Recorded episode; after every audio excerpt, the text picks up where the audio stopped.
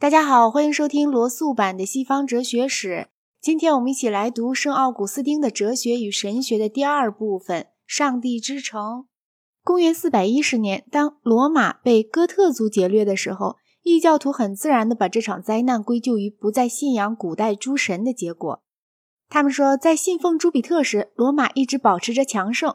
但现在皇帝们都不再信奉他，所以他也不再保护罗马人了。异教徒的这种议论需要给予答复。从公元四百一十二年到四百二十七年间陆续写成的《上帝之城》就是圣奥古斯丁的解答。然而，这部作品随着写作的进展，概括面也变得越来越广泛起来，并最终发展成一部有关过去、现在和未来的全部基督教历史纲要。在整个中世纪中，特别在教会对世俗诸侯的斗争中，这部书曾产生过巨大的影响。这部作品和其他一些伟大作品一样，在读时较初读时，会在读者的记忆中留下某些更好的感受。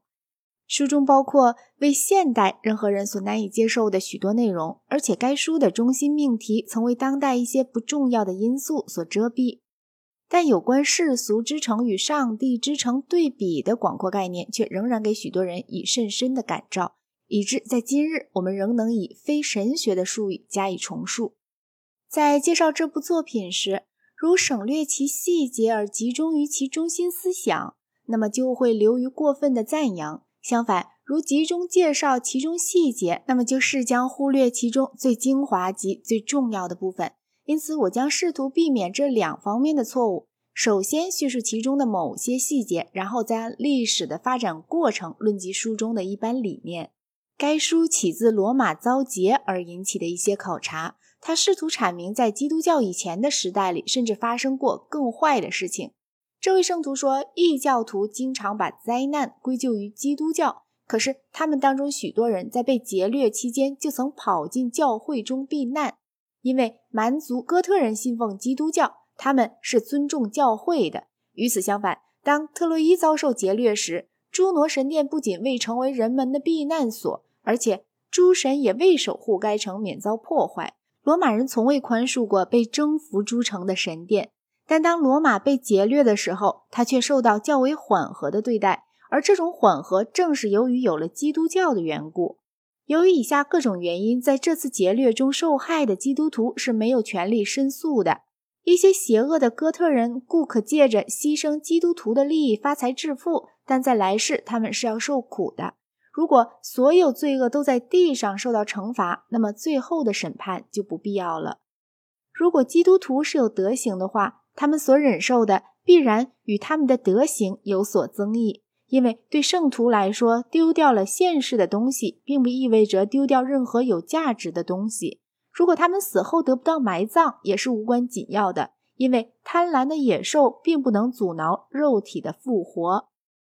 接着便论到在劫掠期间，一些信仰虔诚的处女遭受强奸的问题。显然，有些人认为这些女性之失掉了处女性冠冕，并非由于她们自己的过失。但圣奥古斯丁却非常明智地反对这种见解。圣奥古斯丁说：“别人的情欲是不会玷污你的，贞洁是内心的品德，它是不会因为强奸而失去的。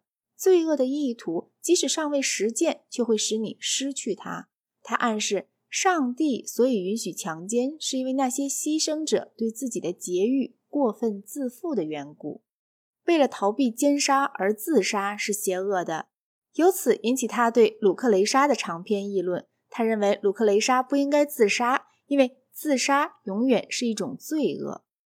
在为被强奸的一些有德的妇女的辩护中，有一个保留条件：她们不得乐于受奸，否则她们变为有罪。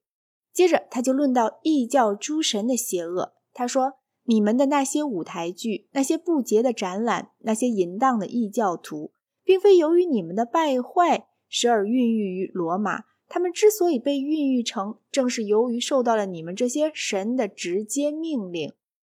崇拜一个像塞比欧这样的有德者，是比崇拜这些不道德的神邸更有教义的。基督教无需为罗马的遭劫而烦恼，因为他们在上帝的巡礼者之城中自有其避难的处所。在现世里，这两个城。地上之城和天上之城是混为一体的，但在来世，被神所预先选定的得救者同被神厌弃者将被分别开来。在今世，即便在似乎是我们的敌人中间，谁将成为选民一事，也是我们无从知道的。他告诉我们，书中最难的部分是对哲学家的驳斥。因为基督徒和一些卓越的哲学家在很大的程度上是一致的，例如关于灵魂不死以及上帝创世的理论。哲学家不放弃对异教诸神的信仰，但由于异教诸神是邪恶的，因而他们的道德训练也就不足为训了。书中并未暗示异教诸神仅仅是些预言。圣奥古斯丁认为他们是存在的，但他们却全都是些魔鬼，因为他们想加害于人。所以，他们愿意传播一些有关他们自身的猥亵故事。对大部分异教徒来说，朱比特的各种行为比柏拉图的原理和加图的见解更有影响。